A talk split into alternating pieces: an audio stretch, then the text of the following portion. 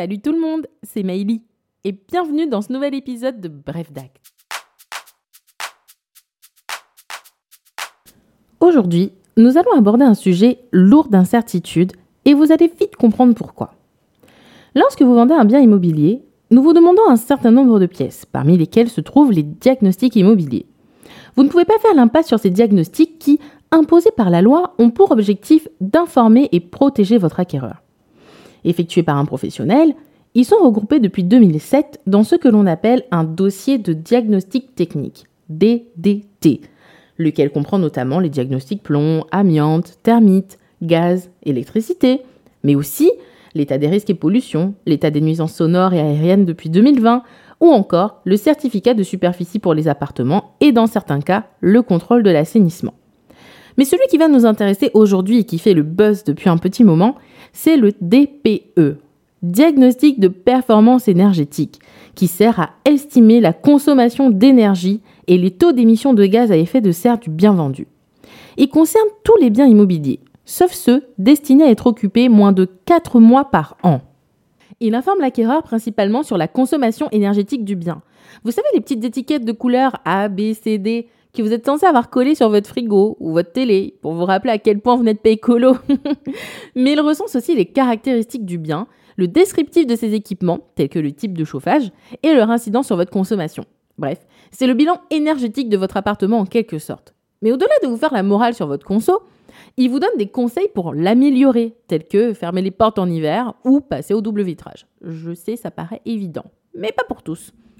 Mais pourquoi fait-il le buzz? Depuis le 1er juillet 2021, le diagnostic de performance énergétique a évolué. Jugé peu fiable, car calculé avec différentes méthodes, le nouveau DPE a pour objectif de fournir des valeurs plus fiables et d'être opposable aux vendeurs ou aux bailleurs. En quoi est-il plus fiable? Non seulement il est beaucoup plus joli, j'avoue, il a gagné en lisibilité et en clarté, mais surtout il est plus précis grâce à une méthode de calcul unifiée. En effet, seule la méthode dite méthode conventionnelle, qui se base sur une analyse poussée du bâtiment, a été conservée. Elle est utilisée pour regarder les caractéristiques du bâtiment, telles que l'isolation, les matériaux, le système de chauffage. Qu'est-ce que j'entends par opposable?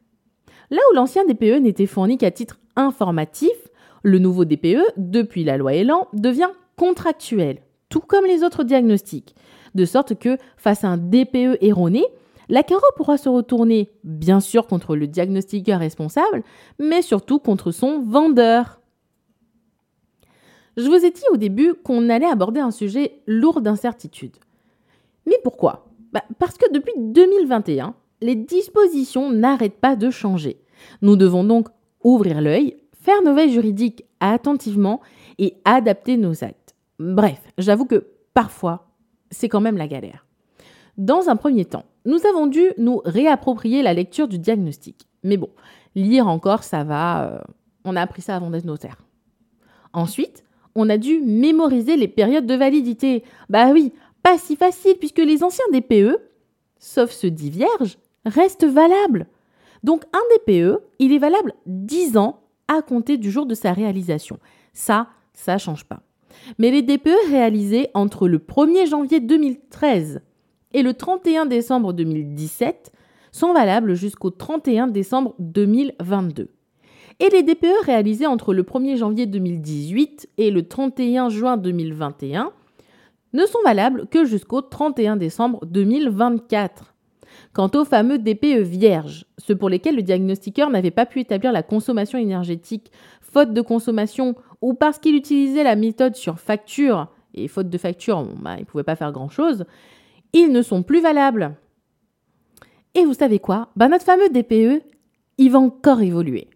À compter du 1er septembre 2022, un audit énergétique sera obligatoire lors de la vente d'une maison ou d'un immeuble en monopropriété considéré comme une passoire énergétique, c'est-à-dire ceux classés par le DPE en F ou G.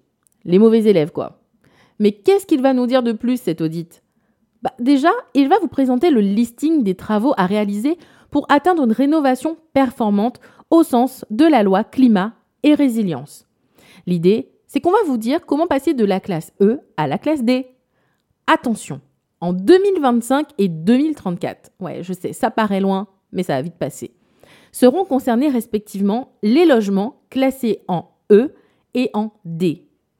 Finalement, un des plus gros impacts dans tout ça, chers investisseurs immobiliers, ouvrez grand les oreilles, c'est surtout que d'ici 2025, la location des logements classés en G sera interdite.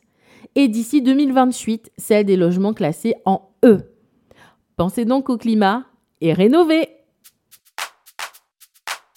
J'espère que cet épisode, qui fait aussi office de petit rappel pour nos amis de la profession, vous a plu, que vous en avez appris un petit peu plus sur les DPE. On se retrouvera bien sûr dans un prochain podcast pour faire un point sur les autres diagnostics. On ne les oublie pas. Et moi, je vous dis à bientôt